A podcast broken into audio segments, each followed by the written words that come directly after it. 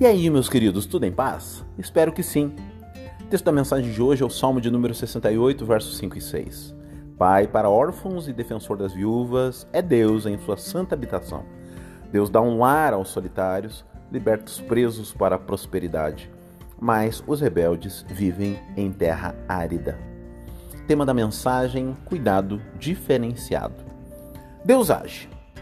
Deus não é um Senhor apenas de contemplação, estático, soberano e inerte. Não, jamais. Ele é o Senhor da produção, e essa produção está ligada, nos textos sagrados, ao cuidado dos seus filhos, em especial dos fragilizados. Ele, que é pai de órfãos, uma situação emocionalmente das mais traumáticas que podem acontecer na vida de um ser humano.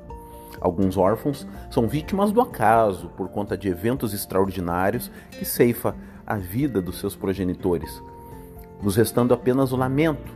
Contudo, a grande maioria é por abandono de fato, pela operosidade do pecado na vida dos seus pais, gerando um trauma triplo: trauma pela ausência, pelos motivos injustificáveis e, por fim, pelo abandono. Se você foi vítima de uma situação como essas, querido, saiba que Ele é pai para os órfãos, mas Ele não é pai de todos pela fé que confiaram em Jesus? Sim, mas eu quero te dizer que esta palavra não está aqui à toa. Existe algo especial de Deus para a sua vida. Você é um filho, uma filha para quem Deus olhou e tomou a paternidade para si. A maior intensidade aqui. Desfrute, amado. Prove, veja o que isso significa. Somente você poderá descobrir. Infelizmente, muitos órfãos pararam na primeira camada dessa relação, pois limitaram-se a lamuriar, procurar aos que lhe abandonaram para entender e com isso não vão fundo na relação com seu Pai Celestial e perdem com isso.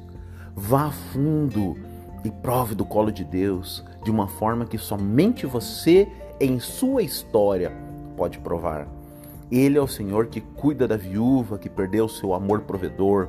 Ele oferece um lar aos solitários. Isso significa que há uma habitação e um cuidado especial por parte de Deus aos nessa condição que os acompanhados não desfrutam. Ele liberta os presos para a prosperidade, não apenas para contemplar a liberdade, mas para prosperar, vencer em todos os sentidos. Só não há virtude do Senhor aos que mantêm-se rebeldes Porém, todos aqueles que admitem suas limitações e nele buscam socorro passam a desfrutar de um íntimo cuidado, coisa que somente os que desfrutam podem testemunhar. Pena que são águas profundas da relação com Deus e exige um tipo de entrega que ainda não aprendemos a celebrar. Mas chegaremos lá. Espero ter te provocado com essa reflexão, em nome de Jesus.